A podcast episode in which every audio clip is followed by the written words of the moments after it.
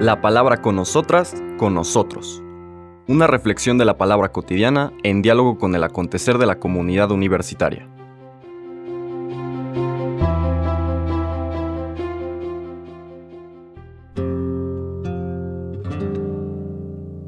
Hola, buenos días.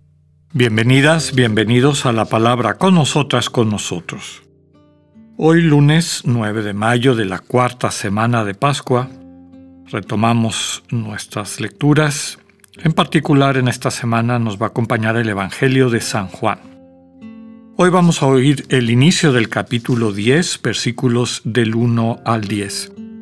Va un poco relacionado con la Eucaristía del día de ayer, el cuarto domingo de Pascua, siempre está dedicado al buen pastor. Y hoy vamos a seguir la meditación sobre esta temática. Dice el texto. En aquel tiempo Jesús dijo a los fariseos, Yo les aseguro que el que no entra por la puerta del redil de las ovejas, sino que salta por otro lado, es un ladrón, un bandido. Pero el que entra por la puerta, ese es el pastor de las ovejas.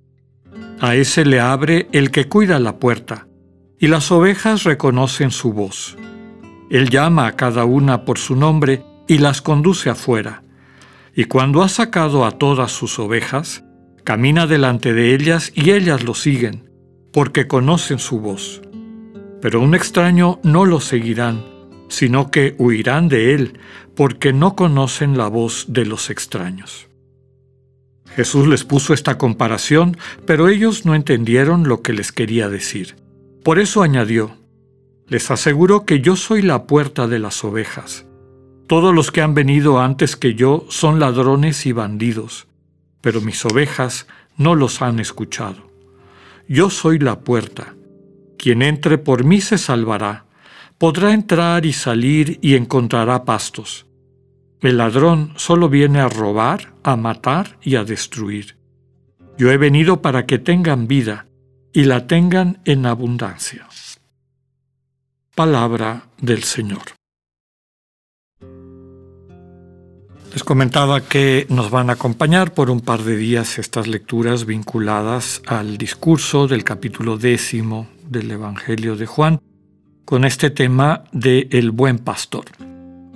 Ya hemos dicho en otras ocasiones, pero no está de más subrayar que el libro de Juan, el Evangelio de Juan, en realidad son dos obras, dos libros, desde luego del mismo autor, pero con temáticas y, este, y estilos y énfasis diferentes. Los primeros 12 capítulos, el libro de los signos, nos presentan una serie de señales que Jesús hace y después unos eh, discursos para explicar lo que esas señales significan. A través de signos, de símbolos, Jesús va revelando quién es Él. El relato del día de hoy nos presenta al Señor revelándose como el buen pastor, tema de esta cuarta semana de Pascua. Desde luego que como todo en el Evangelio de Juan, la riqueza simbólica de los signos utilizados es impresionante. En este caso, el Señor se presenta con, múltiples eh, símbolos o signos. Por un lado, el principal que ya recuperábamos, el de ser el buen pastor. A nosotros a veces nos queda un poco lejos esta este, imagen, pero en las sociedades rurales donde él vivía, la relación del pastor con sus ovejas era desde luego de mucha cercanía, desde luego de cuidado, de cariño, de atención, el tiempo que me tocó vivir en Bolivia, por ejemplo, en comunidades que eran básicamente de pastores, aunque también eran sembradores, también tenían cultivos, pero eran sobre todo pastores, era, era su riqueza, ¿no? Y veíamos cómo los niños salían en la mañana con mucho cariño, a veces abrazando a las ovejas más chiquitas, etcétera.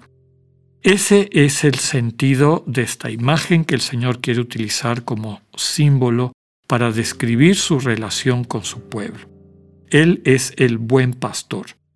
Y no solamente pastor en general, el pastor que cuida sus ovejas, aparece, en este caso, no está explicitado, pero a lo largo de todo este discurso, bueno, la lectura de hoy quiero decir, pero a lo largo del capítulo 10, cinco veces dice Jesús que Él es el pastor que da la vida por sus ovejas. No, no solamente esta imagen del pastor, de la pastora este, cariñosa que cuida, que atienda, que se preocupa porque no les falte comida, que no les falte que beber, que no tengan peligro, los protege de los animales salvajes que están ahí a veces tratando de, de quitarles la vida. No solamente eso, sino que da un paso más adelante inesperado, el paso de dar la vida por sus ovejas, es decir, está dispuesto a morir por protegerlas, por cuidarlas, etc. Dentro de este contexto de la revelación paulatina de quién es Jesús, pues esto da un sentido muy importante, muy eh, sugerente, ¿verdad? Bien. Entonces, el Señor no solamente es el buen pastor, también es la puerta. Qué cosa tan rara, ¿no? Está jugando con que Él es el pastor, saca a sus ovejas a través de la puerta y resulta que un poquito más adelante nos dice que Él es la puerta. Desde luego que la imaginería de todo este inicio del discurso nos presenta a un Señor Jesús que ha venido a transformar la práctica religiosa. Va a sacar a todas las ovejas que lo reconozcan, se dejen llamar por Él, se acostumbren a su voz, es decir, a su estilo, a su mensaje, las va a sacar de ese corral donde no las han atendido bien ese corral a donde se metieron algunos como ladrones, y desde luego está haciendo referencia a las autoridades religiosas y también de alguna manera políticas, porque estaban coludidas de su época, él va a sacar estas ovejas de ese corral de despojo, de, robo, etc., y se las va a llevar a otro lugar. Y ese otro lugar, la puerta de entrada a ese otro lugar, es el mismo. Es la vida de Jesús, es la relación que tiene con sus ovejas, sobre todo este dar la vida por ellas, que como les comentaba lo dice cinco veces, dejar que dé la vida por ti el pastor se convierte en puerta de tu entrada, de mi entrada a este nuevo redil, a esta nueva manera de dejarnos cuidar por Dios. Dejar atrás eh, estas pseudo autoridades que más bien habían ocupado el lugar de Dios para eh, servirse de las personas, para robarlas, para esquilmarlas en nombre de Dios y dejarnos conducir por el Hijo de Dios, su revelación encarnada, a esta nueva experiencia de que Dios nos cuida, no nos quita, no nos eh, roba de nuestra potencialidad humana, sino que se preocupa porque la alcancemos a plenitud. Otro símbolo interesante de lo que acabamos de escuchar es este reconocimiento. ¿no? Reconocen mi voz. Desde luego que pues todos tenemos la experiencia de que a veces con, con solamente oír el tono sabemos quién está cerca y, y así nos reconocemos. Es algo natural y para lo que estamos capacitados. Pero el símbolo en el relato del Evangelio no solamente es el tono de la voz del Señor, sino el sentido de su comunicación. Cuando en Cristo, habiéndole dejado que entregue su vida por nosotros, cuando hemos atravesado de su mano el misterio de atravesar también la negrura de nuestras vidas, la experiencia de muerte a la que muchas veces hemos estado expuestas y expuestos, reconocemos un estilo de Dios, una manera de relacionarse con nosotros que después se vuelve inconfundible. Como dice al final, otros se las han querido llevar, pero no les hacen caso porque no reconocen su voz. Una vez que descubrimos cuál es la naturaleza, la manera como Dios se comunica con nosotros y nosotras y nos conduce, ya es prácticamente imposible que nos dejemos engañar, que nos dejemos llevar por estas otras voces, estos otros estilos estas visiones que a lo mejor en algún momento de nuestra vida nos tenían atrapadas y atrapados en este redil de los ladrones y de los que nos roban la alegría y la plenitud a la que Dios nos invita.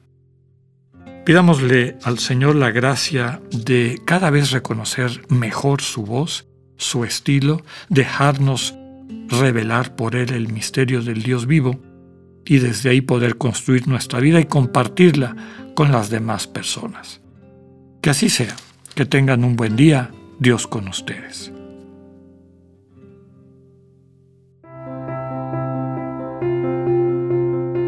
Acabamos de escuchar el mensaje del Padre Alexander Satirka. Escúchalo de lunes a viernes a las 8.45 de la mañana por radiveroleón.com o a través de nuestra app gratuita para iOS y Android. Radivero León, no todo está dicho.